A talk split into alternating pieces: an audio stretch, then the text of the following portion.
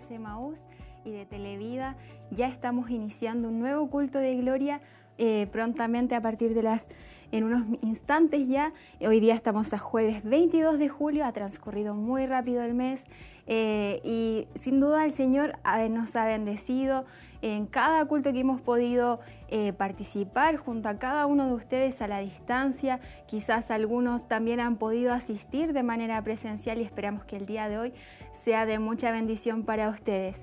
Esperamos que usted también pueda comenzar a interactuar con nosotros. Ya estamos, como decía, muy prontos a iniciar eh, lo que será este culto de gloria, pero queremos darle la bienvenida a cada uno de ustedes. Como cada culto que podemos transmitir, siempre eh, agradecemos al Señor de que estos medios de comunicación nos permitan también llegar hasta sus hogares, hasta su lugar de trabajo, donde usted se encuentra.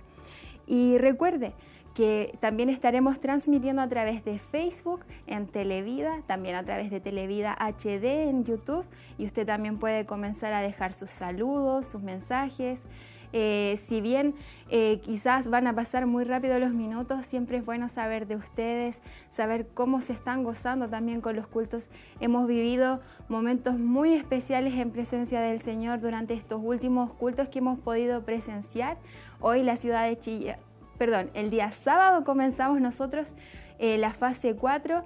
Hoy día se daba a conocer a través de las noticias y también es una eh, bonita eh, novedad que tenemos como ciudad de Chillán, ya que esto también nos permitirá de acuerdo a los metros que eh, está en este establecimiento y también en el kilómetro 14, templo corporativo, tener una mayor cantidad de hermanos. Y nosotros le estamos incentivando a cada uno de ustedes a que puedan asistir a los cultos, pero también con previa inscripción. Acá ya vamos a dar inicio a nuestro culto de gloria, nosotros nos estamos reuniendo también al finalizar, así que comienza a dejar sus saludos, interactúe, comparta la transmisión y que el Señor les bendiga grandemente.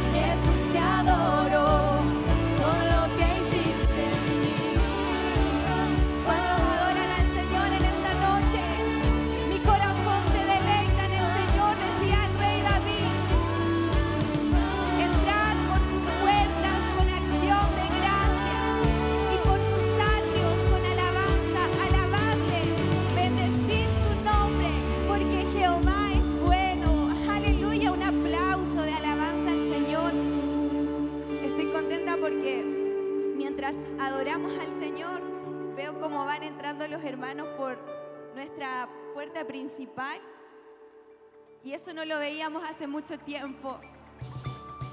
Aleluya, te adoramos Señor.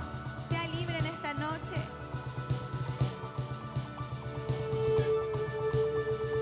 ¡Uh!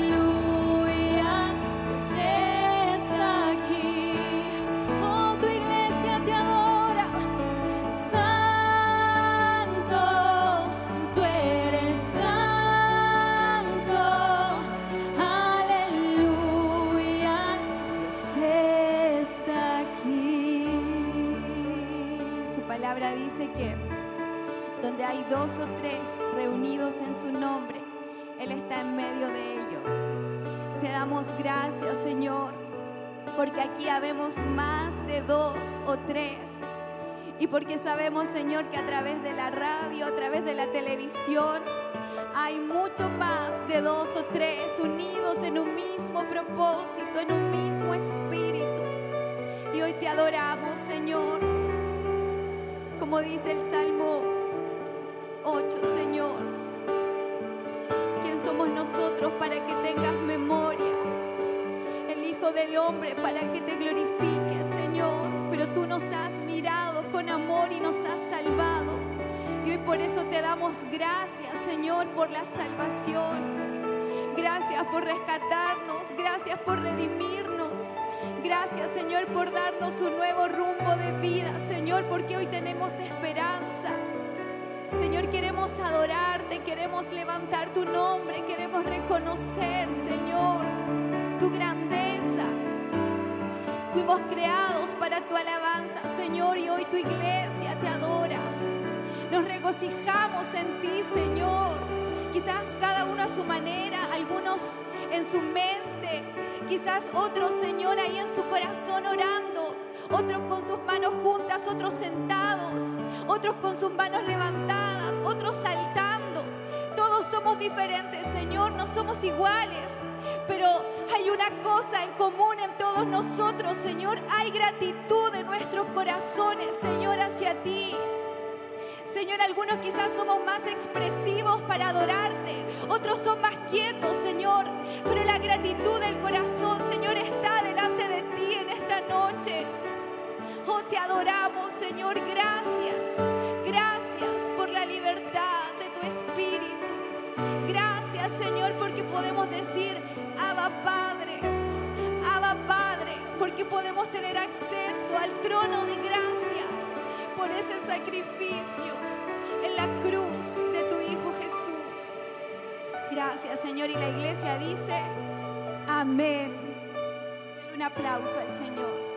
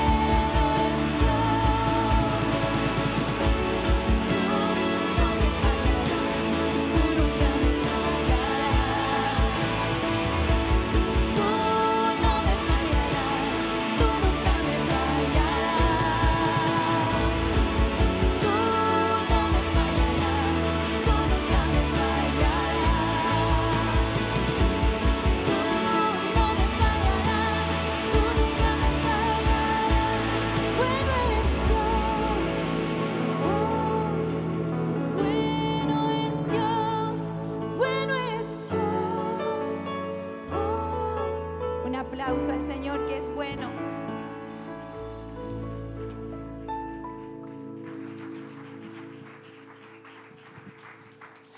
Gloria al nombre del Señor. Aleluya. Puede sentarse mi hermano, mi hermana. Dios le bendiga. Damos muchas gracias al Señor de tenerles hoy aquí, de poder compartir este culto y poder de esta manera adorar y exaltar el nombre del Señor. De verdad, bendecidos.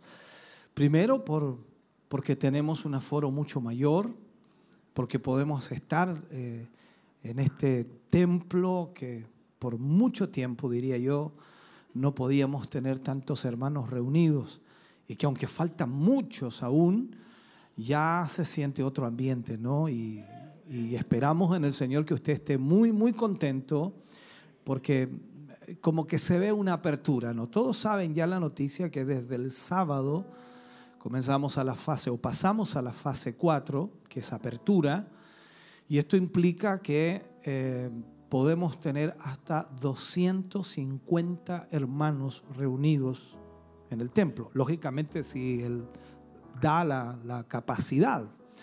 Y eh, por esa razón también estamos teniendo los fines de semana los cultos en el templo corporativo, en donde podemos tener una capacidad, así con las medidas que exigen, hasta 500 personas. También eh, entendemos que si todos estuvieran vacunados, podemos reunir mil personas. Pero vamos por los 250. El asunto aquí es que lleguemos a los 250. Entonces, la idea es que usted invite a, algún hermano o hermana para que pueda asistir el fin de semana, sábado y domingo, el sábado a las 7 de la tarde, el domingo a las 11 de la mañana. Hay una cantidad enorme de hermanos de otras congregaciones que han estado tratando de ir a nuestros cultos. Hemos estado dando prioridad a nuestros hermanos. Pero si ya este fin de semana nuestros hermanos no quieren, vamos a abrir las puertas nosotros. Porque de verdad, hermano querido, no podemos de ninguna manera eh, perder el tiempo en esto. Hay mucha necesidad espiritual y cada uno de nosotros debemos buscar cómo suplir esa necesidad espiritual. Y claro, reuniéndonos, congregándonos, sin duda, nos alentamos unos a otros en el amor del Señor, nos fortalecemos también por la palabra, el hecho de alabar a Dios es muy diferente hacerlo en casa que hacerlo aquí. Es muy diferente escuchar el mensaje en casa que escucharlo aquí.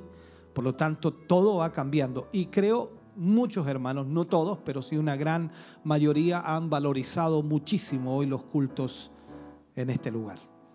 Por eso es importante también que volvamos a retomar y volvamos a hacer esfuerzos para, para poder reunirnos. Estamos con todas las medidas que se requieren, eh, las normativas que se requieren.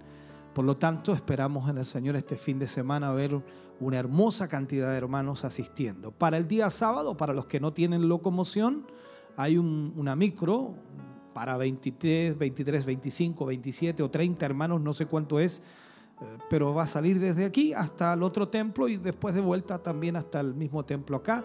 Así que para los hermanos que no tienen locomoción, llamen a la radio, contáctense ahí y hagan eso para poder ir en, ese, en esa micro si no tienen locomoción. El resto de hermanos que tienen vehículo, bueno, aprovechen de contactarse con otros hermanos que no tengan y llevarlos también. Creo que hace muy bien. Los hermanos de los locales ya me están apretando el cuello a mí porque ellos quieren ir. Así que yo quiero dar prioridad a ustedes, pero si no, ya el próximo domingo traigo a todos los locales.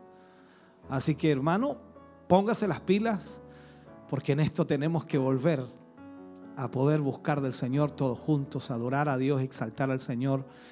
Sin duda es una necesidad tremenda hoy día. Amén. Gracias por estar aquí en este día, gracias por acompañarnos y ser parte de este culto. A todos nuestros hermanos que también están a través de la radio, la televisión, a través de la internet, recepcionando la señal, esperamos que ya estén siendo bendecidos. Y eso es lo que nosotros deseamos. Amén. Antes de ir al mensaje, antes de ir a la palabra, como siempre no es algo que no hagamos público, siempre lo hacemos público de esta manera desde mucho tiempo ya, un año y tanto, 16 meses ya que llevamos en esta pandemia, hemos tenido que hacerlo de esta manera porque nuestros hermanos no estaban presentes aquí.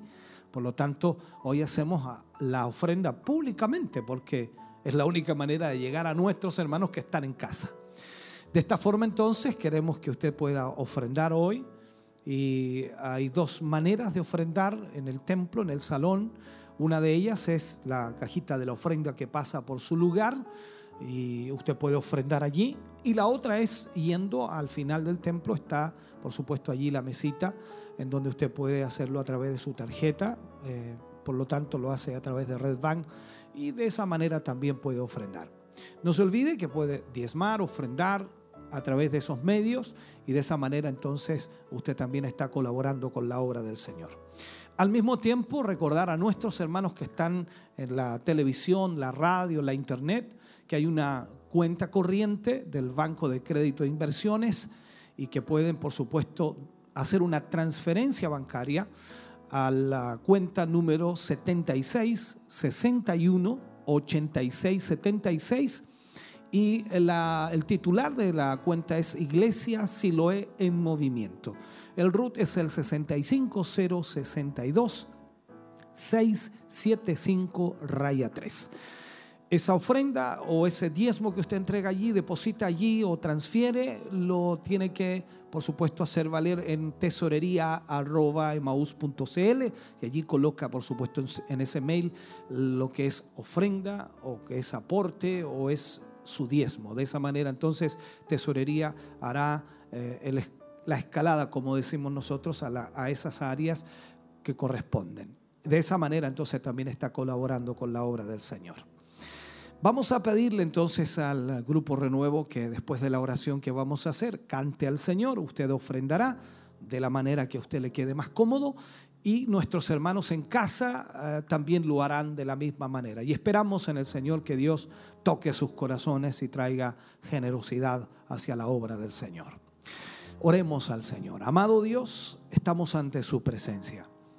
Sin duda, oh Dios amado, han sido meses difíciles y complicados. Pero aún así hemos visto tu mano, Señor, cada mes obrando milagros extraordinarios.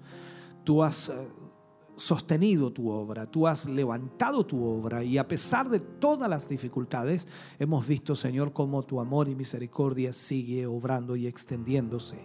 Señor, te pedimos y te rogamos hoy que tu mano de amor y misericordia sea extendida sobre cada hogar y cada familia. Gracias por aquellos hermanos y hermanas que hasta este día, Señor, han sido fieles con su ofrenda, fieles con su diezmo, fieles con su aporte generoso a la obra. Señor, ellos han sido clave en que esta obra se mantenga en pie. Gracias por cada uno de ellos, Señor, que sin duda en amor y también en generosidad han dado para tu obra. Bendíceles grandemente estas ofrendas que hoy serán recibidas, estas ofrendas que hoy tus hijos entregarán, esos diezmos que entregarán, Señor, sea tu mano obrando, bendiciéndoles y multiplicándoles en sobremanera. Sea tu gracia maravillosa sobre ellos. Lo pedimos, lo rogamos en el nombre glorioso de Jesús. Amén y amén, Señor.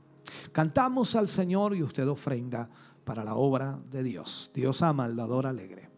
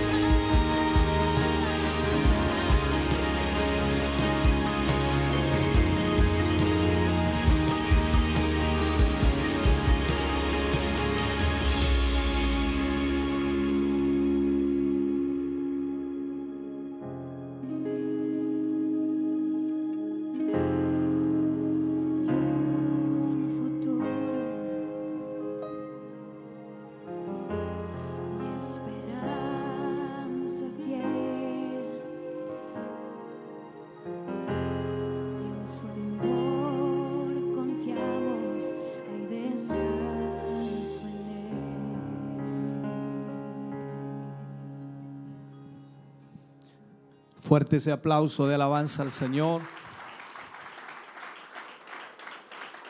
Gloria al nombre del Señor. Aleluya. Vamos a ir a la palabra del Señor en esta hora y vamos a tomar del libro de Mateo capítulo 21. Vamos a tomar los primeros siete versículos. Capítulo 21 del libro de Mateo, versículos 1 al 7. Tomaremos en este párrafo lo que es la entrada triunfal en Jerusalén. Hablaremos en realidad de seis puntos o seis temas que aquí aparecen en este capítulo 21 y trataremos de mm, analizarlos y llevarlos, por supuesto, también a, a nuestra vida para poder saber qué significan. Vamos a leer la palabra del Señor, lo hacemos en el nombre de nuestro Señor Jesucristo. Cuando se acercaron a Jerusalén y, vieron, y vinieron a Betfagé, al monte de los olivos, Jesús envió dos discípulos, diciéndoles, id a la aldea que está enfrente de vosotros, y luego hallaréis un asna atada y un pollino con ella. Desatadla y traédmelos. Y si alguien os dijere algo, decid, el Señor los necesita, y luego los enviará.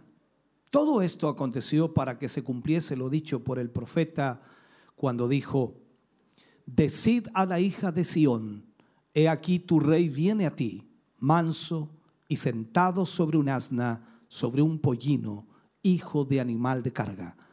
Y los discípulos fueron e hicieron como Jesús les mandó.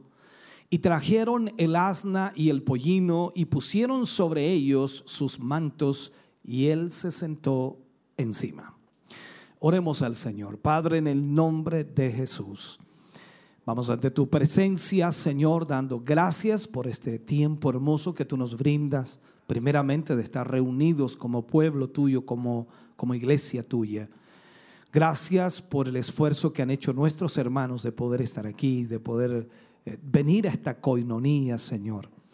Gracias por tu palabra que tenemos frente a nosotros y que estamos ciertos y seguros que seremos bendecidos y tú nos hablarás y nos ministrarás, Señor, en áreas que son necesarias para nuestra vida. Gracias Dios mío por todo lo que hoy recibiremos de tu mano, por tu gran amor y por tu gran misericordia. Gracias por lo que hoy aprenderemos de tu palabra. En el nombre de Jesús lo agradecemos. Amén y amén Señor. De ese aplauso de alabanza al Señor.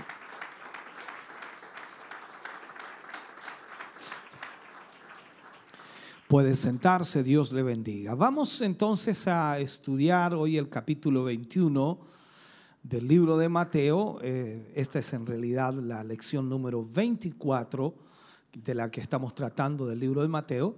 Y vamos hoy día a tomar como eh, tema la entrada triunfal a Jerusalén, como un título para poder eh, reconocer luego el tema que vamos a tocar. Cuando vemos este, estos versículos que acabamos de leer, por supuesto, y se titula de esta manera, La entrada triunfal de Jesús en Jerusalén.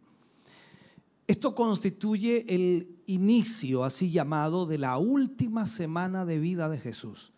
Es increíble que desde este capítulo 21 hasta el capítulo 28 del libro de Mateo solo transcurre una semana. Pero lo iremos viendo a medida que vamos avanzando. Aquí vemos que Jesús se acercó a una ciudad llamada Betfagé de la cual muy poco se sabe. No se menciona mucho acerca de ella, pero sí aparece mencionada por Mateo en este párrafo.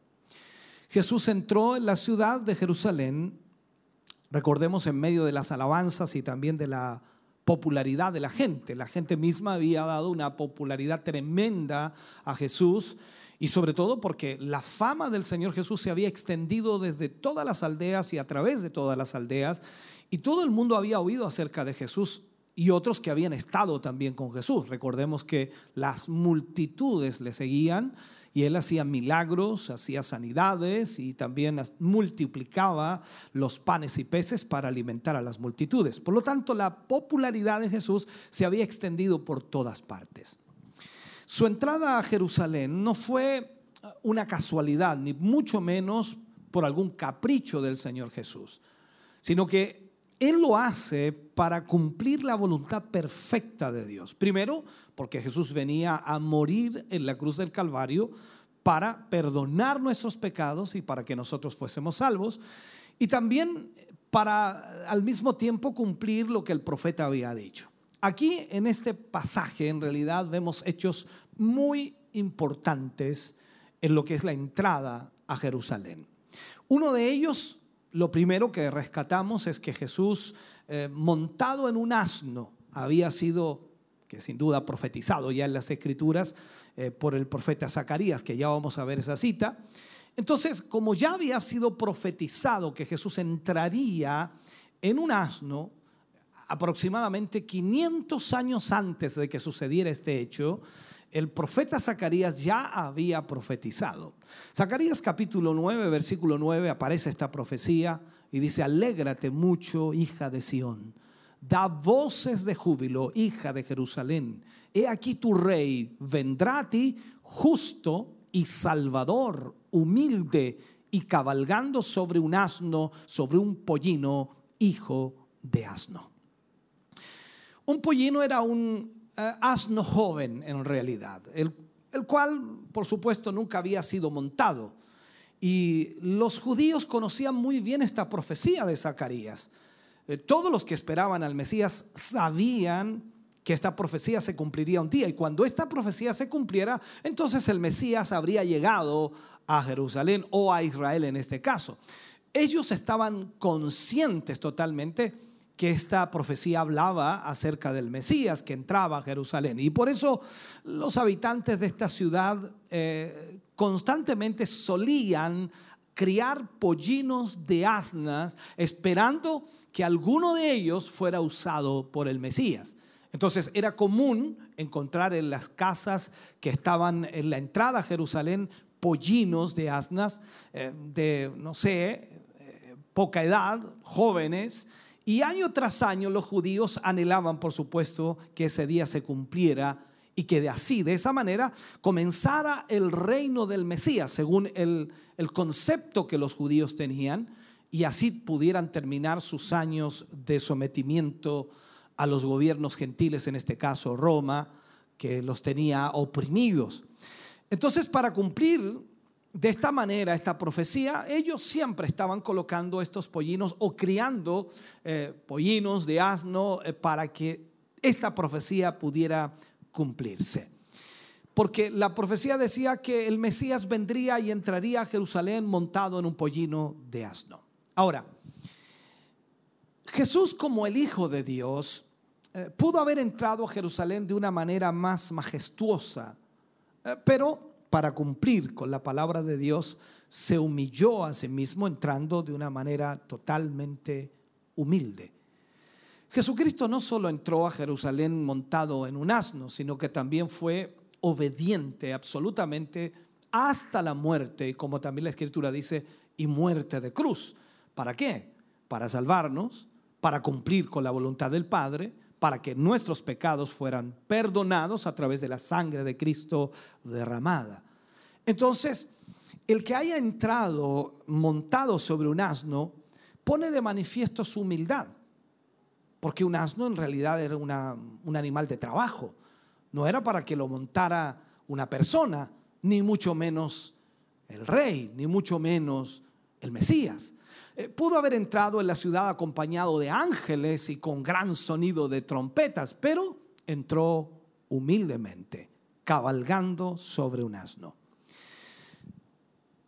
Él dijo, si, o como podríamos decir, asimismo, él dijo a sus discípulos y también al pueblo, Recordemos las palabras del Señor Jesús cuando le hablaba a los discípulos y les enseñaba, sobre todo cuando aparece ahí en Mateo 11, 29.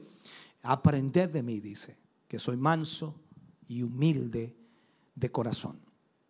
No eran tan solo palabras, eran hechos consumados los que Jesús sin duda estaba planteando allí. Él era realmente humilde y lo demuestra entrando de esta manera a Jerusalén. Lo otro que vemos en este episodio es que Jesús recibió alabanzas En Mateo 21, versículo 8 al 11, habla de esto. Y la multitud, que era muy numerosa, tendían sus mantos en el camino y otros cortaban ramas de los árboles y las tendían en el camino. Y la gente que iba delante y la que iba detrás aclamaba, diciendo, Osana al Hijo de David, bendito el que viene en el nombre del Señor, Osana en las alturas. Cuando entró en Jerusalén, toda la ciudad se conmovió, diciendo, ¿quién es este? Y la gente decía, este es Jesús, el profeta de Nazaret de Galilea. Osana significa sálvanos ahora. Eso es lo que significa, sálvanos ahora. Vuelvo atrás recapitulando un poquito cuando les decía que Israel esperaba que esta profecía se cumpliera y vieran al Mesías entrar a Jerusalén montado en un pollino de asna o en un asno y de esta manera entonces él pudiera instaurar su reino y de esa manera poder eh, expulsar a los romanos o a todos los gentiles que tenían oprimido a Israel. Entonces es por eso que ellos decían, Osana, sálvanos ahora, sálvanos del yugo romano, sálvanos de la opresión de Roma. Entonces, en ese tiempo, Israel estaba bajo el dominio del imperio romano, totalmente. Entonces el pueblo estaba siendo oprimido y los judíos eran explotados como esclavos por el gobierno romano. Recuerde que cobraban impuestos usureros, por decirlo así, y ahí entonces, como Jesús se presentó y al mismo tiempo realizó milagros eh, bajo estas circunstancias, y al mismo tiempo las mismas multitudes cuando vieron la multiplicación de los panes, de los peces y vieron los milagros, ellos mismos aclamaron a Jesús como el rey de los judíos. Entonces, recuerde también que hay un episodio en la Biblia o en el libro de Mateo en donde todos querían hacer rey a Jesús y Jesús se fue del lugar. Entonces los judíos pensaron que él sería el libertador que los salvaría del imperio romano. O sea, ellos querían un Mesías que instaurara un reino político, por decirlo así, un reino literal, físico en la tierra. Pero recordemos las palabras de Jesús anteriormente que Él no venía a instaurar un reino en esta tierra, Él venía a instaurar un reino en el corazón del hombre, el reino de los cielos. En otras palabras, los judíos no comprendían el propósito de la venida de nuestro Señor Jesucristo aquí a la tierra. Entonces, ahí es donde se crea esta eh, confusión de los judíos, porque lo único que querían eran ser librados de los romanos. Recordemos entonces, Jesús vino para dar vida, Jesús vino para dar libertad a toda la humanidad, no tan solo al pueblo judío, a toda la humanidad, que usted y yo también somos parte de eso, ¿no? Jesucristo vino para vivificar nuestra alma que estaba marchita por el pecado y la maldad, y su preciosa sangre fue derramada sobre la cruz del Calvario para que pudiéramos nosotros recibir de Él la bendición de una vida abundante. Recuerde que Él dice que Él vino para darnos vida y vida en abundancia. O sea, usted y yo tenemos vida en abundancia. Eh, ojalá se nos note, ¿no? Que tenemos vida en abundancia. Ahora, los israelitas eh, sufrieron una gran decepción cuando se dieron cuenta que Jesús no sería su libertador, que Jesús no sería su rey para combatir contra el imperio romano. Eso fue lo que causó eh, la decepción de los judíos. No obstante, Jesús no cambió su propósito. Jesús siguió con el propósito que Dios tenía para con él. Él estaba destinado a llevar la cruz en conformidad con el plan de Dios para la salvación de toda la humanidad, para que el precio del pecado pudiera ser pagado en la cruz del Calvario. Entonces, por esto, entendamos, muy pronto las alabanzas de Osana, sálvanos, en los labios de los judíos comenzaron a desaparecer y comenzaron a, a vociferar otras palabras que era crucifícale, crucifícale. Esta es la realidad del ser humano hoy. Cuando nosotros vemos algo como el Salvador o que nos va a ayudar en algo, nosotros estamos felices. Pero cuando esa persona no coincide con lo que nosotros queríamos o, esperábamos, nos volvemos en contra de aquella persona. No sé si le ha pasado alguna vez en su vida, ¿no? Yo creo que más de alguna vez ha tenido esa experiencia que queriendo, en otras palabras, o amando a alguien o respetando a alguien, terminó en realidad odiando a alguien porque no lo ayudó como usted quería. Esa es nuestra triste realidad. Lo segundo que destacamos en este capítulo 21 de Mateo es la limpieza del templo. La limpieza del templo. En Mateo capítulo 21, versículos 12 y 13, dice, y entró Jesús en el templo de Dios y echó fuera a todos los que vendían y compraban en el templo y volcó las mesas de los cambistas y las sillas de los que vendían palomas y les dijo, escrito está, mi casa, casa de oración será llamada, mas vosotros la habéis hecho cueva de ladrones. Este fue un lenguaje tremendamente duro, sobre todo para los fariseos o los religiosos que estaban allí. Y es una gran verdad que el lenguaje fue duro.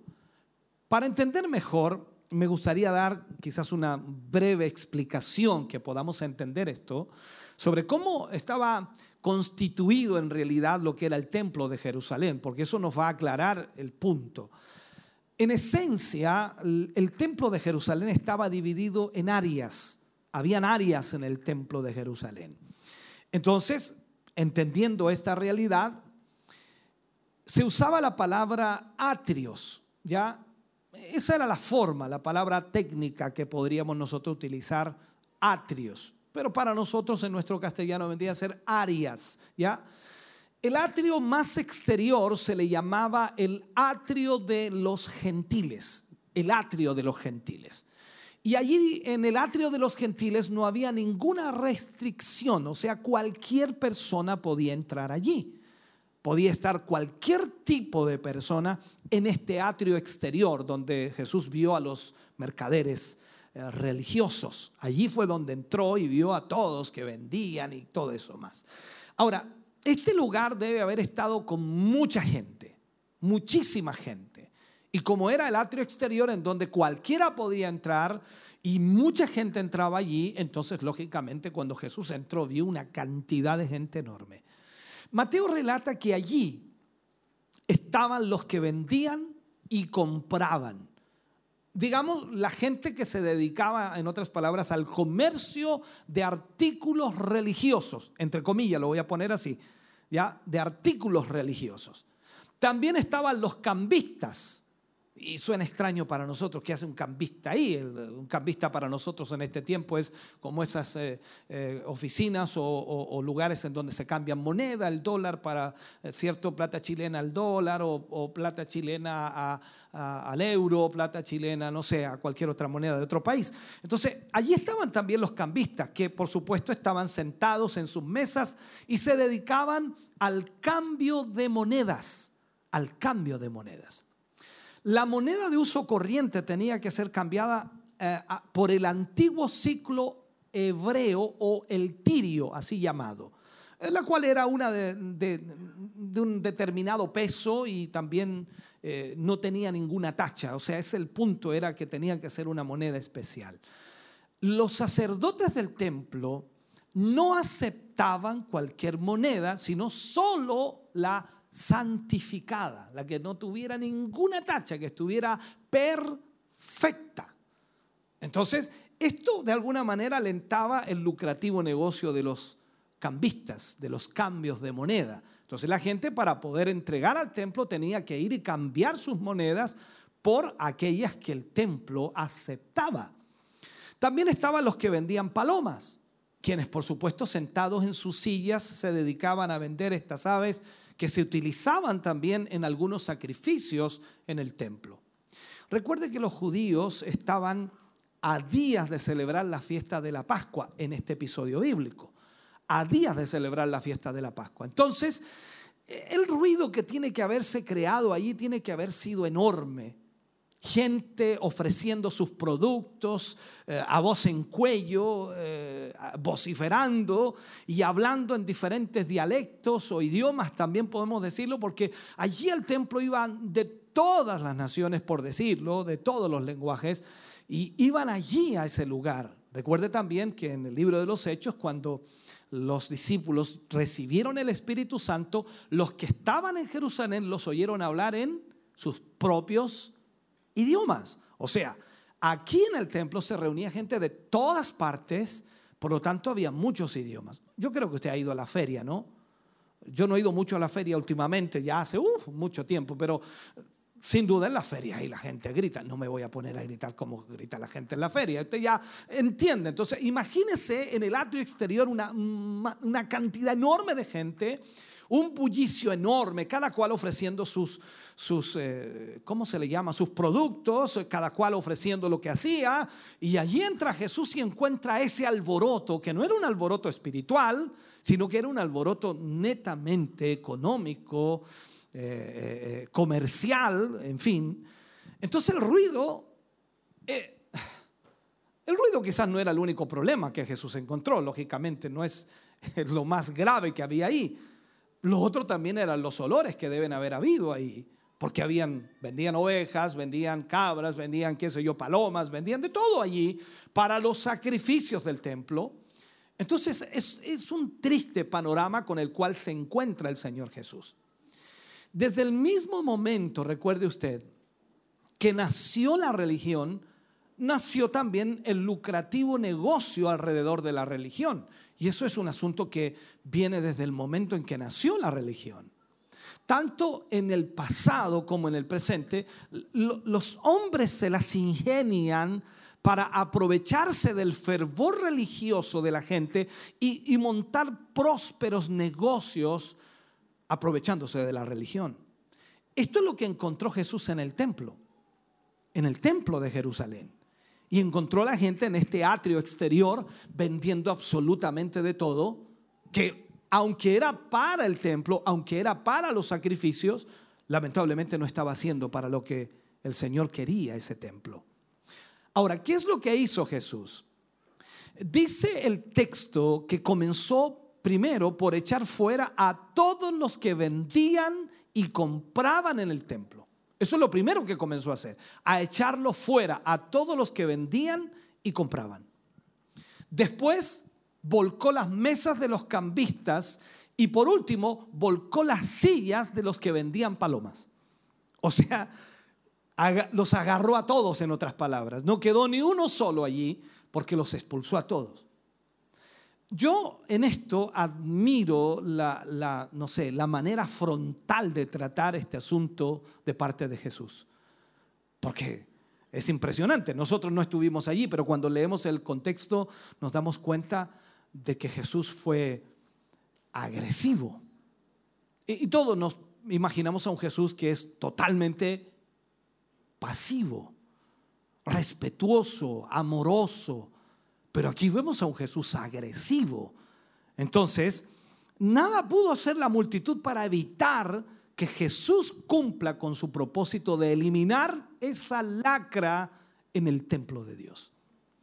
Los historiadores afirman que el ex sumo sacerdote, el ex sumo sacerdote, el que había dejado de ser sacerdote, Anás, y sus hijos eran los que manejaban este corrupto negocio. Ahora, admiro también la, dureza del corazón del hombre. Los hombres habían endurecido su corazón en una manera increíble, porque entendamos, no es y no era la primera vez que Jesús purifica el templo de Jerusalén de esta manera. Jesús lo había hecho anteriormente ya. Lo hizo al comienzo de su ministerio público. Y entonces tres años antes, podemos decir, porque ahí se estaban cumpliendo ya prácticamente los tres años y medio. Tres años antes el Señor ya había purificado el templo, según lo que relata el libro de Juan. Pero los judíos no aprendieron la lección. Y al concluir su ministerio, ya al cerrar su ministerio, recuerde que les decía al comienzo del tema que era la última semana de vida de nuestro Señor Jesucristo. Entonces, al culminar, al culminar su ministerio, Jesús otra vez viene a purificar el templo, una vez más de la misma manera que lo había hecho tres años antes. El propósito del atrio de los gentiles mirando esta realidad en ese templo de Jerusalén era dar una oportunidad a los gentiles para conocer a Jehová, el Dios de Israel. O sea, el atrio exterior era para que los gentiles llegaran y pudieran conocer al Dios de Israel. Ese era el propósito del atrio exterior. Pero la presencia de este mercado religioso hacía más bien que los gentiles no quisieran ni entrar a conocer al Dios de Israel. Y creo que eso también sucede en muchos lugares hoy. Cuando Jesús llama al templo mi casa, mi casa, recuerde que él lo dice así. Esta será casa de oración. Mi casa será llamada casa de oración. Y claro, todos pasamos así bien rápido cuando dice, mi casa será llamada casa de oración. Pero veamos el contexto. Cuando él dice mi casa, él está afirmando que él es Dios. Él está afirmando que él es Dios porque dice mi casa. ¿Y la casa de quién es? De Dios. Él dice, mi casa será llamada casa de oración. Él está afirmando que él es Dios. Entonces cuando habla del templo, y que debe ser llamado casa de oración, está citando lo que aparece en Isaías 56, 7, que es, en, en otras palabras, lo que debe suceder, casa de oración. Ahora, cuando dijo que los judíos de su tiempo habían convertido el templo de Jerusalén en una cueva de ladrones, está usando una, cita de Jeremías en el capítulo 7, versículo 11, que ya Jeremías había dicho, lo cual es por supuesto parte de un largo mensaje que Jeremías había pronunciado en la puerta del templo, confrontando a la gente por los mismos, ¿cómo decirme? Por los mismos males que estos estaban cometiendo acá. Jesús estaba viendo los mismos males que Jeremías había visto cuando habló acerca de esto. Pero hay otra razón. Otra razón para que Jesús use la frase cueva de ladrones, porque a nosotros nos parece extraño, dice, pero ¿cómo la casa de Dios convirtiéndose en una cueva de ladrones? ¿Por qué Jesús lo dice? Porque la cueva de ladrones es el lugar donde se esconden los ladrones. ¿Dónde se esconden? En una cueva. Por aquí cerca tenemos nosotros un lugar que se llama la cueva de los Pincheiras. ¿Por qué se llama así? Porque allí se escondían, al menos yo conozco algo de la historia, sé que se escondían debajo, una cascada caía y nunca los pillaban, siempre estaban ahí escondidos porque era una cueva. Y usted creo que ha ido más de alguna vez allí, yo fui, aunque no cae la cascada ya, pero está la cueva. Entonces la cueva de ladrones, cuando Jesús dice, es el lugar donde se esconden los ladrones. Y los líderes religiosos de Israel y también la gente común estaban usando el templo y la religión judaica para esconder los pecados que estaban cometiendo. Por eso les llama cueva de ladrones. Cuando vamos al libro de Mateo, el mismo capítulo, versículo 14 y versículo al, al 17, dice, y vinieron a él en el templo, mire lo que hace, ciegos y cojos y los sanó. Pero los principales sacerdotes y los escribas, viendo las maravillas que hacía y a, las, mm, y a los muchachos aclamando en el templo y diciendo, Osana al hijo de David, se indignaron.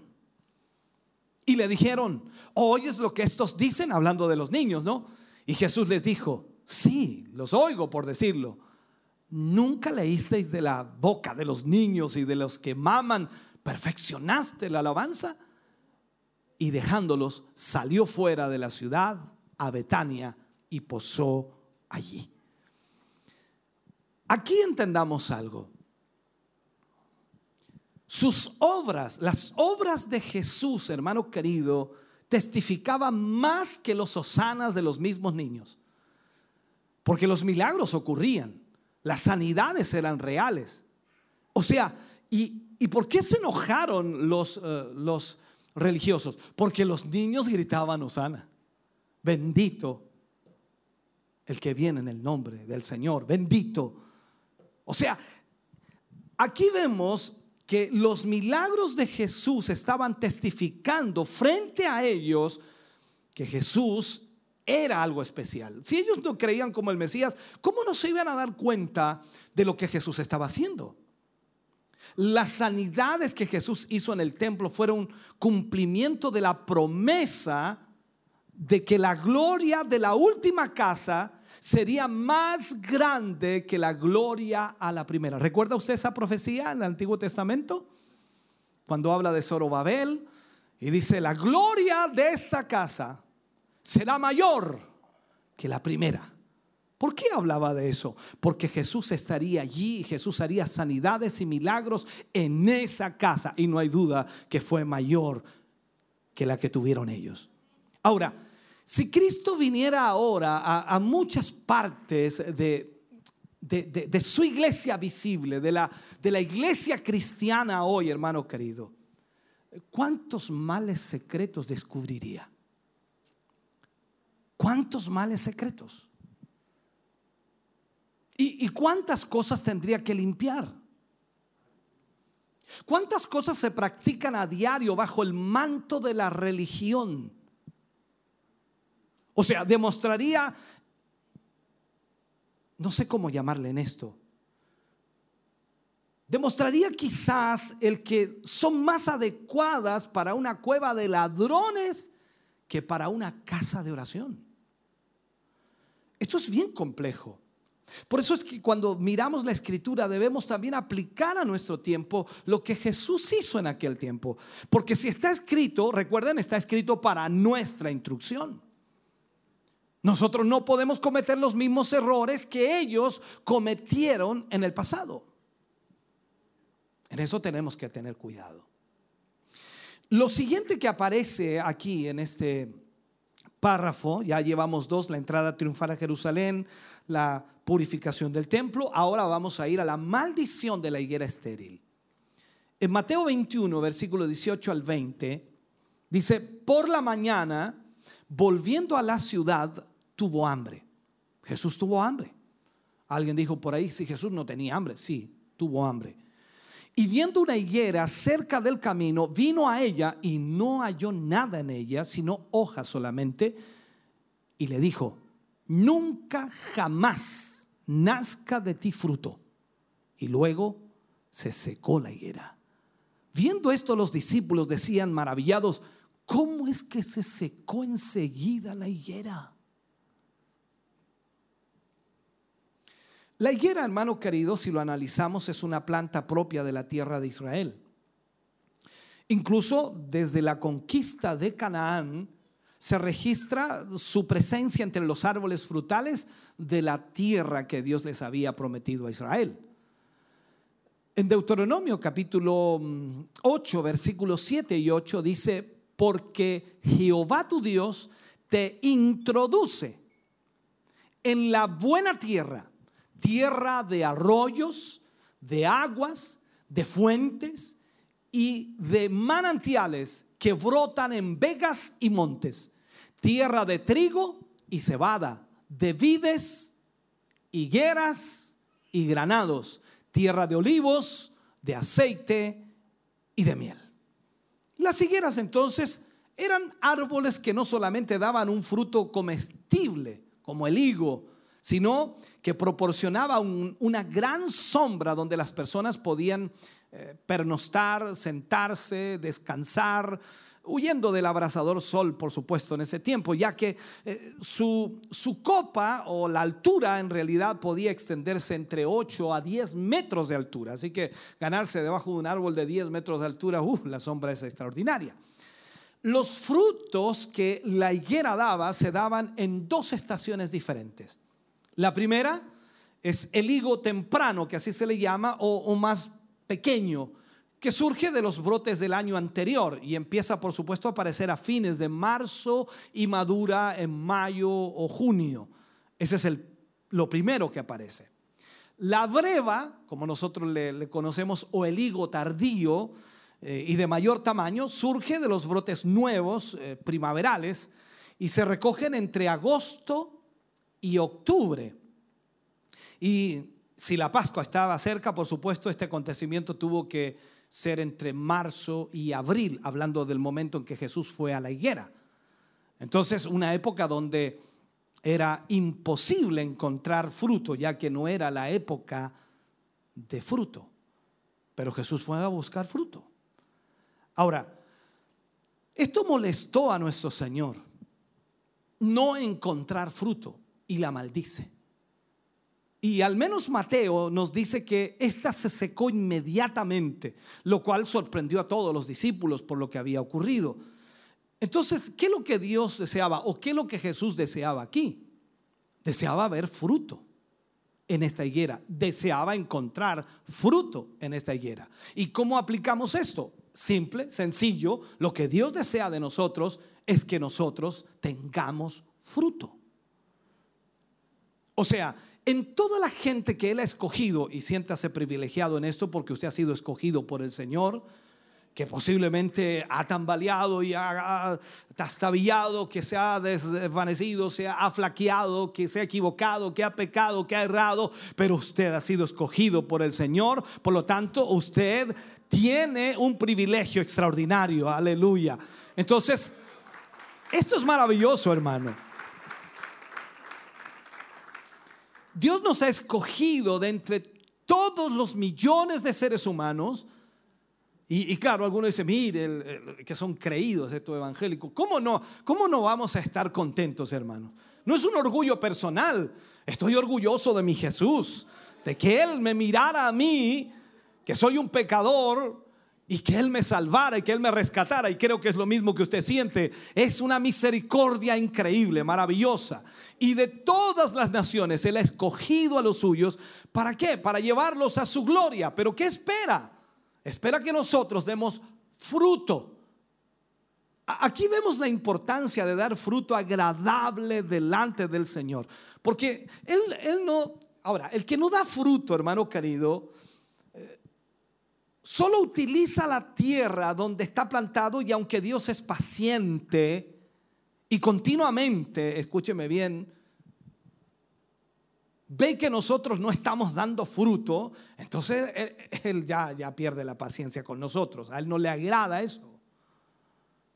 Entonces, recordemos que también pone por allí un, un ejemplo él donde un hombre plantó un árbol y no dio fruto y lo quería cortar y el hombre que trabajaba allí déjalo un año más y yo lo, yo lo voy a, voy a hacer un, ¿cómo se le llama esto? Eh, voy a, a ver si me ayuda. Un, un, surco, bueno, voy a hacerle una, una, eh, tengo el nombre aquí, se me escapó, debe ir por allí ya. El asunto es que lo voy a regar, lo voy a, voy a podar y, espera, dale un año más, porque lo iba a cortar porque estaba inutilizando la tierra nada más. Entonces dijo, mejor lo saco y planto otra cosa ahí. Esto es lo mismo para nosotros. Si el Señor espera que nosotros demos fruto de Él, y no damos fruto, entonces podemos ser desarraigados permanentemente y ser arrojados al infierno. Esto es complicado. La higuera, la higuera suele tener frutos solo en dos temporadas, ya lo vimos. Pero nuestro Señor requiere que nosotros demos un fruto permanente y no solo en temporadas. ¿Cómo le llamaríamos nosotros a estas temporadas? Bueno, nosotros tenemos cuatro estaciones, ¿cierto? Tenemos, empezamos verano, empecemos con verano. Verano, otoño, invierno, primavera. Y volvemos nuevamente a, al verano. Es el ciclo, ¿no? Pero son cuatro estaciones. Y la pregunta sería, ¿cómo usted anda en estas cuatro estaciones? ¿Da fruto en estas cuatro estaciones? O sea, Dios desea que nosotros demos fruto permanente, no solo en temporadas, porque algunos cristianos, bueno, no sé, voy a ponerlo así, llevo 26 años de pastor, entenderá que he visto de todo, ¿no? Y hay gente que, eh, por ejemplo, en el invierno sirve bien al Señor y en el verano desaparece. Otros que sirven bien en primavera sirven al Señor y otros en otoño desaparecen. Entonces, Dios desea que demos fruto en todo tiempo. Ahora, alguien dice, bueno, usted está eh, hablando solamente de desaparecer de la iglesia, pero uno igual sirve al Señor. pero ¿cómo servimos al Señor si no podemos ser parte de su iglesia? Esto también lo he explicado en otras ocasiones cuando alguien dice, no, yo amo al Señor, pero no ama a su iglesia. Esto es como decirle al novio, hoy qué fea tu novia. ¿Qué? O sea, se va a enojar. Perdóname, no me vengas a ofender a mi novia. Es la persona que yo amo. Y esto es lo mismo para el Señor. O sea, cuando usted dice, yo te amo, Señor, pero tu novia no la soporto. ¿Y cuál es la novia? Usted y yo. Entonces no puede decir que ama a Dios y aborrece a su novia. Eso es absurdo. Usted debe amar al Señor y amar a su novia. Y eso también significa que yo persevero, que yo estoy en la iglesia porque yo soy parte de la novia, porque amo tanto a Dios, entonces yo sirvo al Señor a través de eso, no tan solo en temporada, sino que permanentemente. Alabado sea el Señor. ¿Le das un aplauso al Señor, hermano? Aleluya.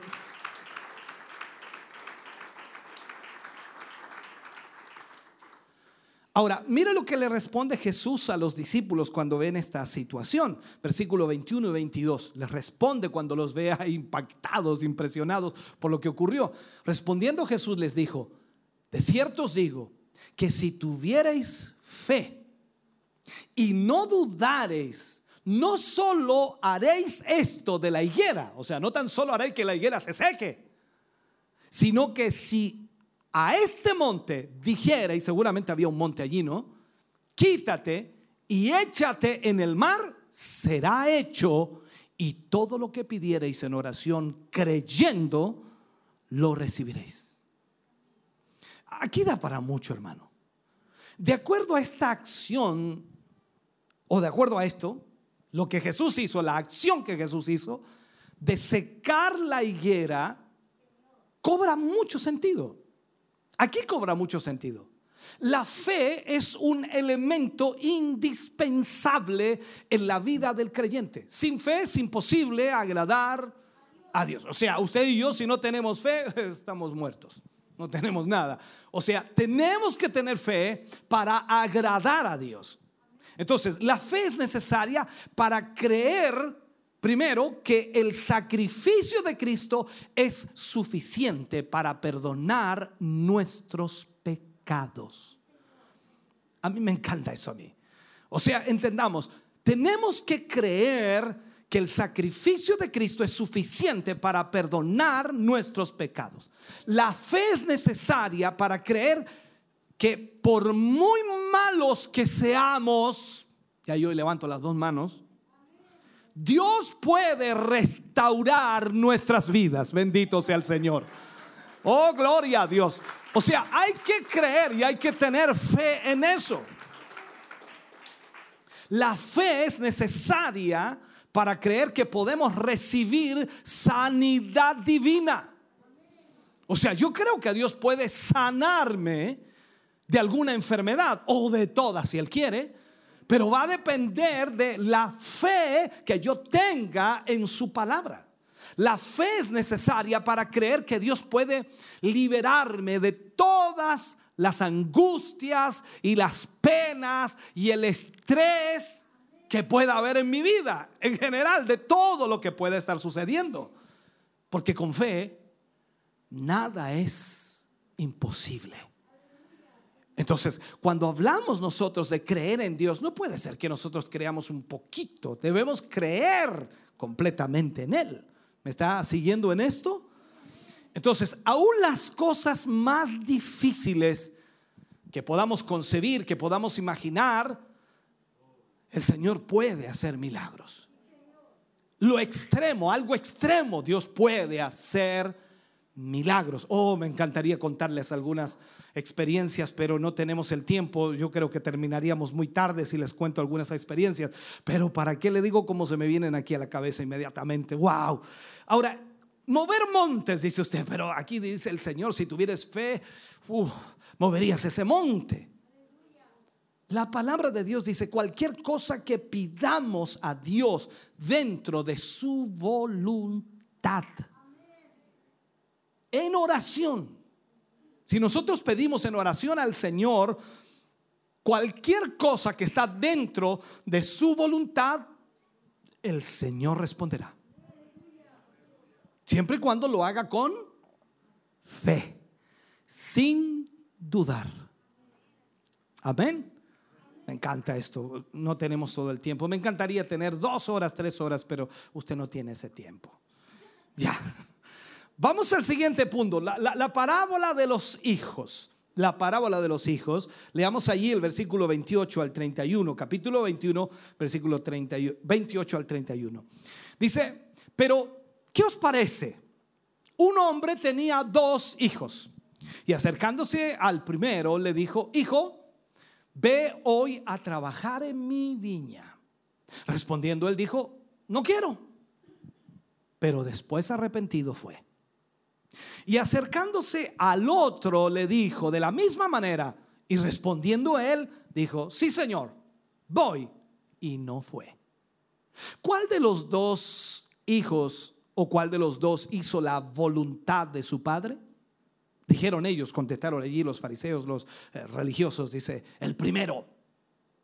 Jesús les dijo, de cierto os digo que los publicanos y las rameras van delante de vosotros al reino de Dios. ¡Wow! Esta parábola, hermano querido, fue un insulto tremendo para aquellos jefes religiosos. Y dígame si no, cuando a usted le dicen algo que le ofende como religioso, usted se enoja. No me diga que no se ha enojado más de alguna vez. Claro que sí. Canuto le dice, ¿usted qué te creí? Porque somos así. Y aquí el Señor Jesús los ofende frente a frente, pero le está diciendo la verdad. Jesús los había comparado con aquel otro hijo con el que no había hecho lo que su padre le había pedido. El que dijo que iría, pero no fue. O sea, Jesús está diciendo que las rameras y los publicanos eran el hijo que había dicho que no, pero después arrepentido fue. Y los fariseos, saduceos, religiosos, los compara como aquel hijo que dijo que iba, pero no fue. Además coloca ahí, por supuesto, a los recaudadores, a las rameras, en un nivel más alto que los líderes religiosos. Se rasca la cabeza y dice, me imagino, me imagino cómo deben- deber- deberían haber estado esos hombres ahí, ¿no? Entonces, esta, esta parábola, hermano querido, tiene aplicación hoy, en este día. Porque muchas personas se hacen miembros de una iglesia, aparentemente tienen cierta religiosidad y piensan que ya son cristianos, cuando en realidad no lo son. Dejo ese momento de silencio para que usted piense. Eso es un momento de silencio. Pueden cumplir los rituales de esa iglesia y declaran su conformidad o asentimiento a sus doctrinas, aceptan sus doctrinas, pero no son creyentes genuinos. A menos que hayan tenido, por supuesto, lugar o a menos que haya tenido una transformación en sus vidas.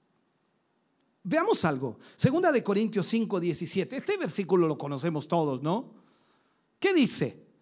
De modo que si alguno, ¿hay alguno aquí? que si alguno está en Cristo, dice, nueva criatura es. Las cosas viejas pasaron, he aquí todas son hechas nuevas. Aquellos recaudadores, para que entendamos un poco, aquellos recaudadores de impuestos, aquellas prostitutas, reconocieron su pecado, reconocieron su cu- culpabilidad delante de Dios y acudieron a Cristo para recibir salvación. Alguien dice vinieron tarde porque en un principio le dijeron que no a Dios. Vivían una vida de pecado, de inmoralidad, de corrupción. Dígame si usted vino a la primera vez que el Señor lo llamó. ¿Cuántas veces lo llamó el Señor a usted? Me imagino, ¿no? Cuatro, cinco, seis, siete. Yo vine a la novena. Yo no, yo vine. No, no es a noventa, no es a novena. Yo vine no a la décima vez. O sea, ¿cuántas veces nos llamó el Señor y nosotros no quisimos aceptar? Pero luego se arrepintió y vino al Señor. ¿Y él qué es lo que hizo? lo recibió con los brazos abiertos. Veamos el versículo 32. Mire lo que dice. Porque vino a vosotros Juan en camino de justicia y no le creísteis. Pero los publicanos y las rameras le creyeron. Mire lo que le estaba diciendo a los religiosos. Y vosotros viendo esto, no os arrepentisteis después para creerle. O sea, aquellos guías religiosos tenían una religión que, que consistía en una decoración exterior, sin ningún contenido real de su interior. Cuando una persona acepta a Jesucristo como Salvador, que acepta a Jesús como su Señor, su parte interior, ay Señor, no tan solo eh, a ver, no tan solo experimenta un cambio de decoración, sino que se echa nueva criatura. Porque este asunto no es cambiar lo externo. Recuerde que el Señor Jesús también pone un ejemplo allí, dice, hablándole a los fariseos en algún momento, y les dice, no, no tan solo hay que limpiar lo de fuera del vaso, sino que hay que limpiarlo de adentro del vaso primero, para que también lo de afuera sea limpio. Recuerde lo que le decía el Señor a los fariseos, hipócritas, sepulcros blanqueados. Bueno, estoy gritando mucho, disculpe. Porque la verdad os mostráis hermosos por fuera, más por dentro sois como esas tumbas, huesos de muertos. O sea, el Señor les hace ver a estos líderes religiosos su verdadera hipocresía y también su estado de condenación. Un cambio era necesario.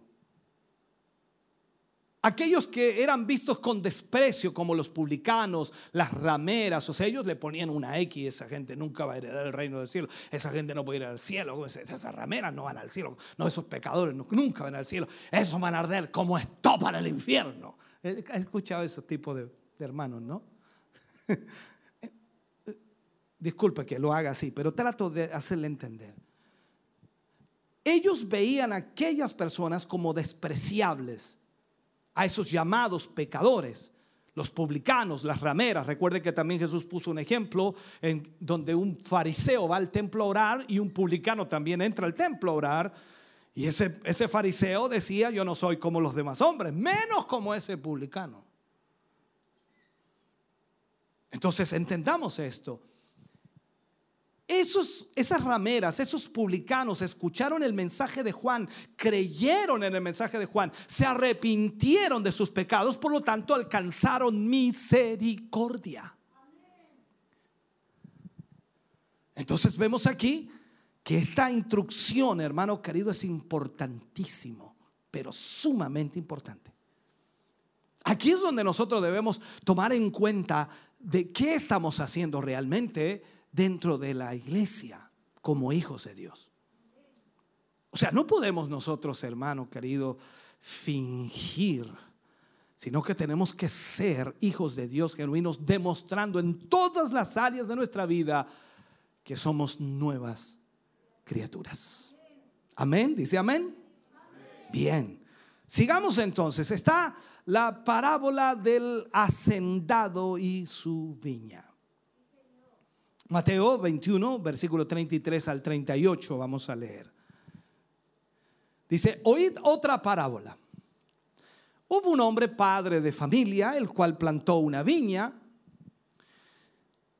la cercó de vallado, cavó en ella un lagar, edificó una torre y la arrendó a unos labradores y se fue lejos. Y cuando se acercó el tiempo de los frutos, envió sus siervos a los labradores para que recibiesen sus frutos. Mas los labradores tomando a los siervos, a uno lo golpearon, a uno golpearon, a otro mataron y a otro apedrearon. Y tomándole le echaron fuera de la viña y le mataron. Cuando, cuando venga, estamos pasándonos, discúlpeme, hasta el 38 nada más. Déjelo ahí hasta el 38. Ahora, Entendamos esto. Esta fue la parábola directa que el Señor Jesús entregó. Y aquí, aquí es algo impresionante. Porque esta fue la parábola más directa e intencional que nuestro Señor Jesucristo haya presentado hasta ese momento. Era totalmente directa. Fue su advertencia final a los líderes religiosos.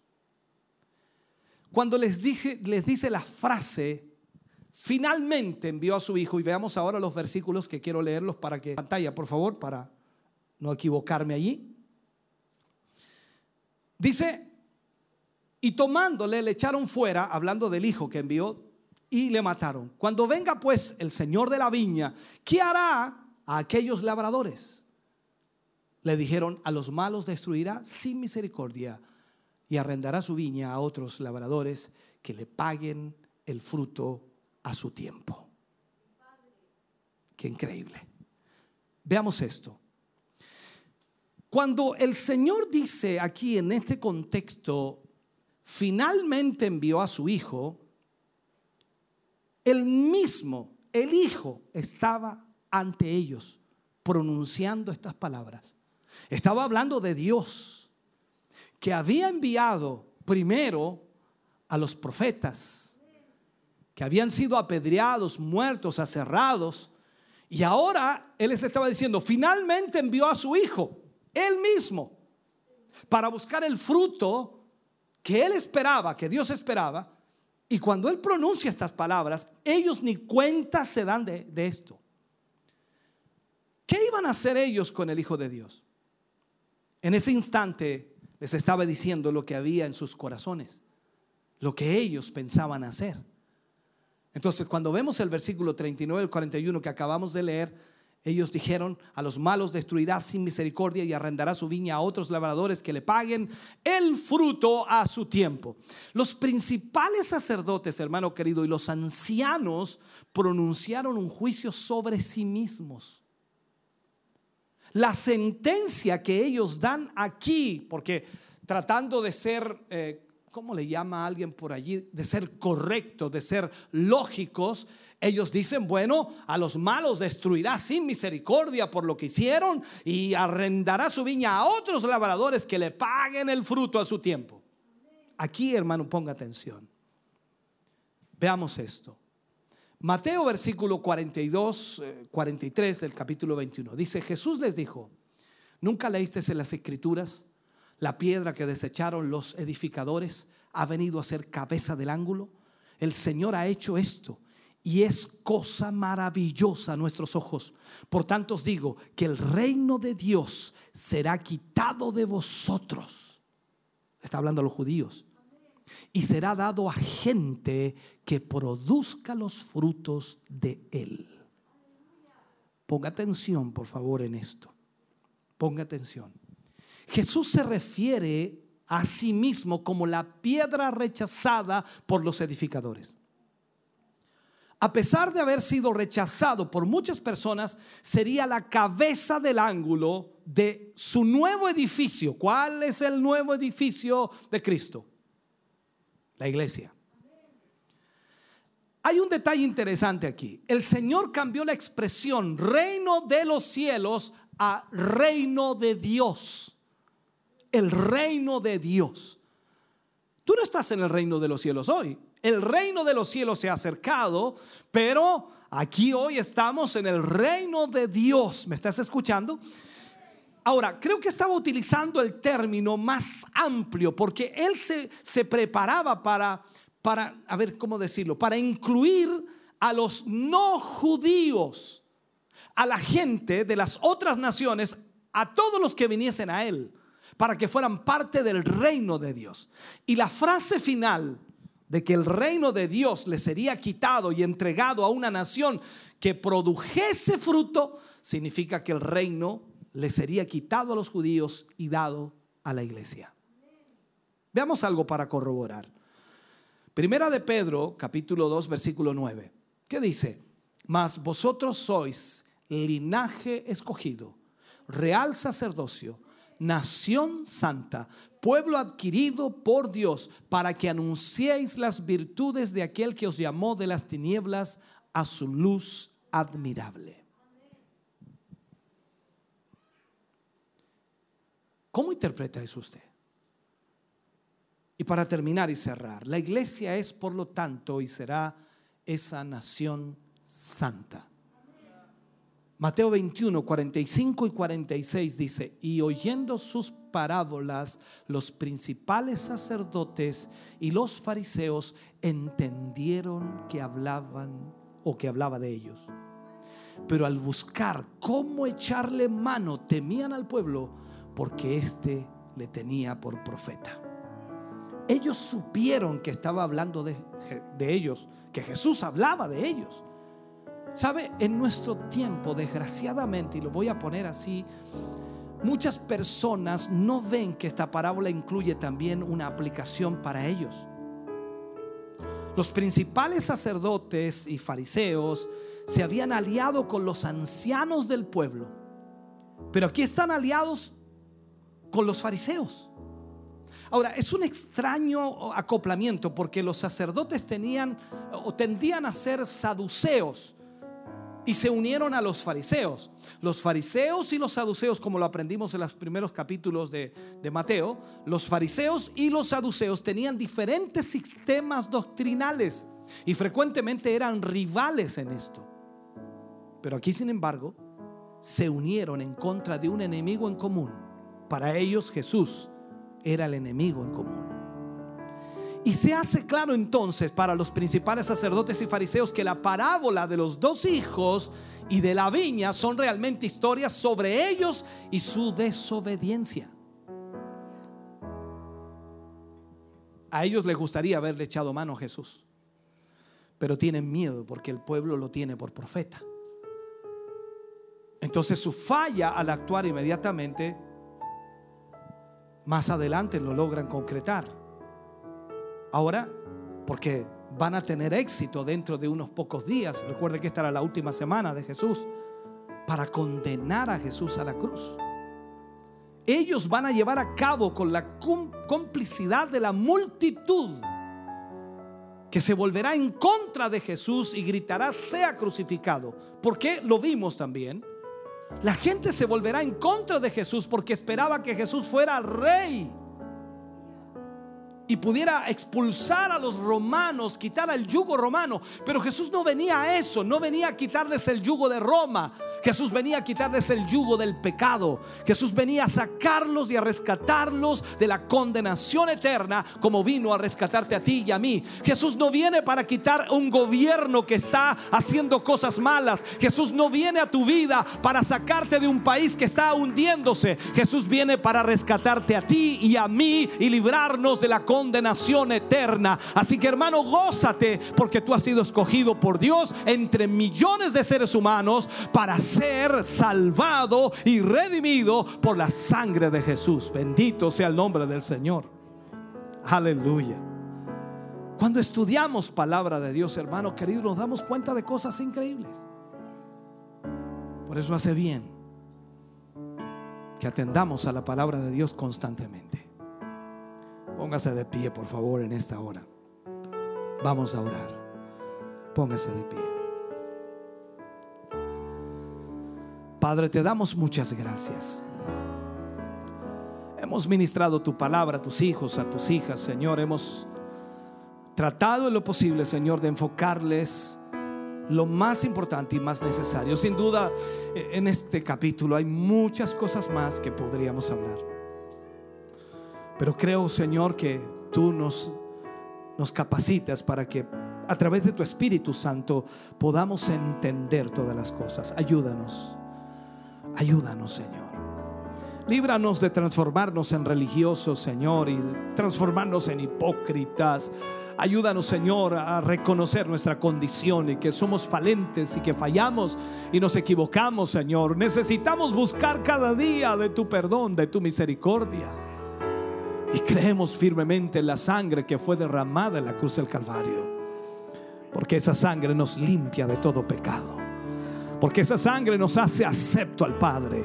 Señor, gracias por tu gran misericordia, por tu gran bondad. Gracias por salvarnos de la condenación eterna. Gracias, Señor, por ser tus hijos y por llamarnos a ser pueblo tuyo, Señor.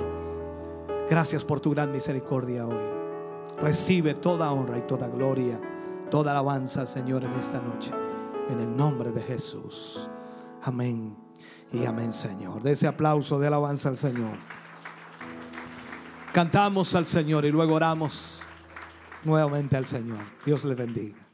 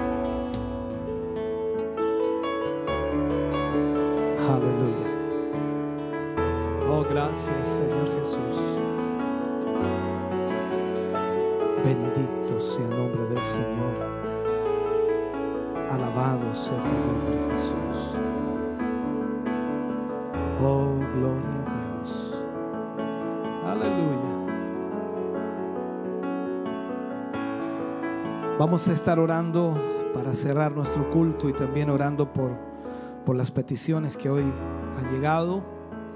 Estaremos orando por Amanda Muñoz, por María Parra, por Ruth Ollarse y familia, por Raúl Puentes Cartes, por la familia Puentes Cartes, por Herminda Toro, por Sara Medina Fernández, por Silvia o Silva, Silvia Medina. También vamos a estar orando por Yasna Vázquez, por salvación y sanidad, por fortaleza. Oración por la familia Yarse Vas, Vasaletti, por fortaleza. Álvaro Urra quiere pedir oración por protección, por su persona, por Ángela Urra, por María Carrasco, por Mariano Urra, por Marisol Ortiz, por Ignacio Acuña, por Guido Acuña, por Francisca Lersundi. Oración de sanidad por Sandra Paredes, está con COVID, por Patricia Aravena, que tiene cáncer. Eh, Lucy Mardones quiere pedir oración por su hija Catalina. Eh, quiere pedir, hay oración también pedida por restauración por Aarón Reyes y Ruth López por Blanca Pino, que pide oración por Pablo Ortega, por sanidad y restauración. Marisol Palavecinos pide oración por fortaleza espiritual para su vida y salvación para su esposo e hijas. Todas estas peticiones las ponemos delante de Dios y por supuesto oramos también para ser despedidos. Amado Dios, te damos muchas gracias por tu gran amor y misericordia. Gracias porque nos permites en esta hora y en este momento, Señor, elevar esta oración de intercesión por tantas necesidades, por hermanos y hermanas que están viviendo momentos difíciles, Señor, ya sea de enfermedad, problemas, conflictos, situaciones familiares, matrimoniales, económicas, de salud. Señor, tú conoces perfectamente cada situación. Y te pedimos y te rogamos en esta hora y en este momento, Señor, que puedas extender tu mano y obrar un milagro sobre cada uno de ellos. Tú eres el Dios de los milagros. Para ti nada hay imposible, Señor. Tú eres el Dios que obra, tú eres el Dios que sana. Y yo te pido en esta hora, Señor, extiende tu mano maravillosa y obra un milagro sobre las vidas de tus hijos y de tus hijas. Reprendemos toda enfermedad, reprendemos toda dolencia y creemos, Señor, que tú sanas al enfermo, restauras la vida, Señor, de aquellos que lo necesitan. En el nombre de Jesús lo pedimos para tu gloria. Señor Jesús, gracias. Al concluir y cerrar nuestro culto, Señor, estamos agradecidos por tu gran bondad y misericordia. Gracias por este lindo grupo de hermanos reunidos aquí que hacen de este lugar, Señor, un lugar especial, pues tu presencia se mueve aquí en este lugar. Gracias, mi Dios. Hoy tu presencia nos ha bendecido, tu palabra nos ha fortalecido, Señor. Gracias por todo lo que hemos recibido hoy. Gracias por las alabanzas. Gracias, Dios mío, por tu Espíritu Santo en medio nuestro. Nos vamos contentos, nos vamos bendecidos para la gloria de Dios. Amén. Y amén, Señor. Fuerte ese aplauso de alabanza al Señor. Aleluya, bendito sea el nombre del Señor. Gracias Jesús. Recordarles para el día sábado, 7 de la tarde, estamos en el templo corporativo, día domingo, 11 de la mañana. Haga un esfuerzo. El sábado hay un microbús aquí para llevarle y traerle de vuelta. El día domingo no lo tenemos, pero por lo menos el sábado ya está. Así que haga un esfuerzo de llegar hasta el templo corporativo y gocémonos juntos en la presencia del Señor. Mañana yo estoy con los hermanos en San Nicolás, siguiendo por supuesto la tarea que hacemos constantemente.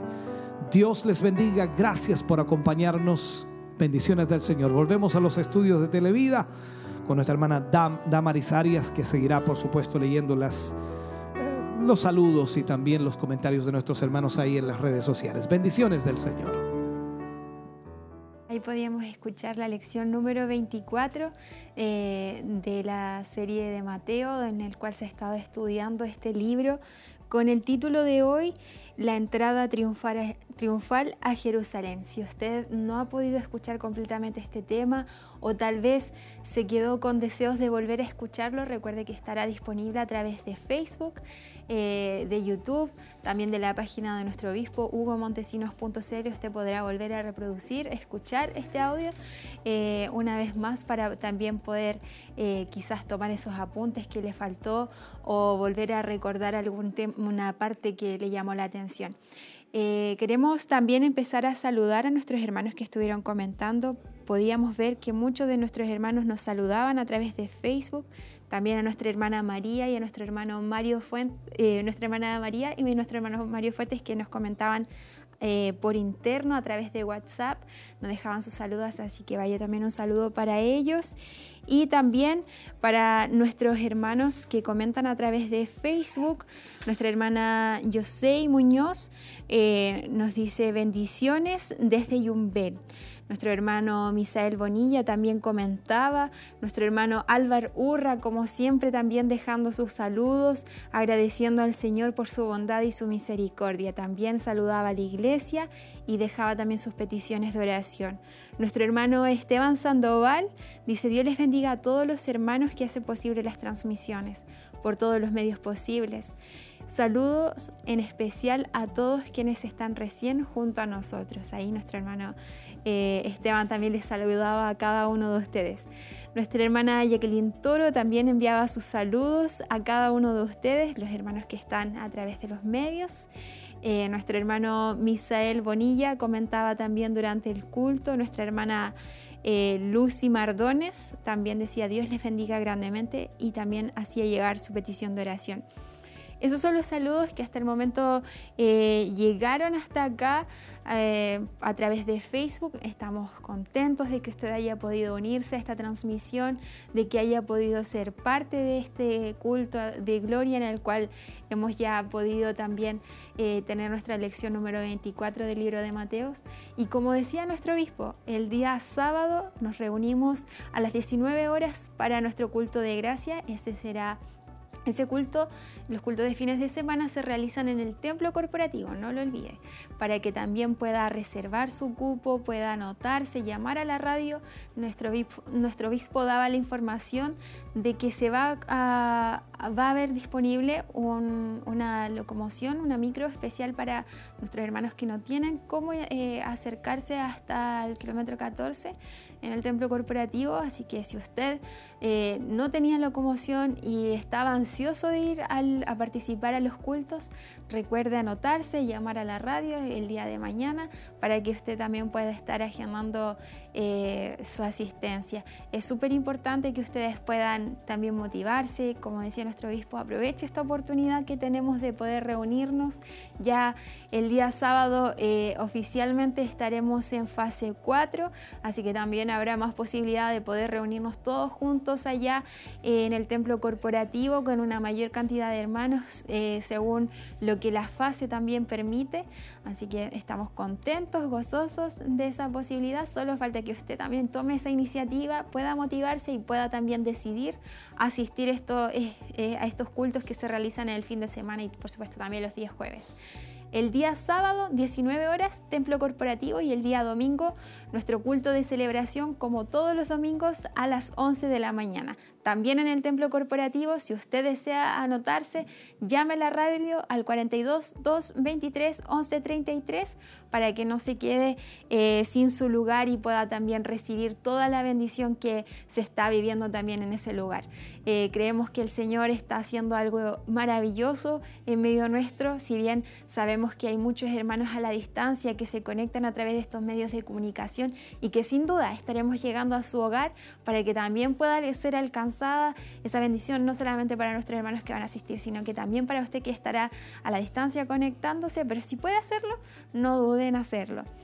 Y eso es más que nada las informaciones que tenemos para este fin de semana.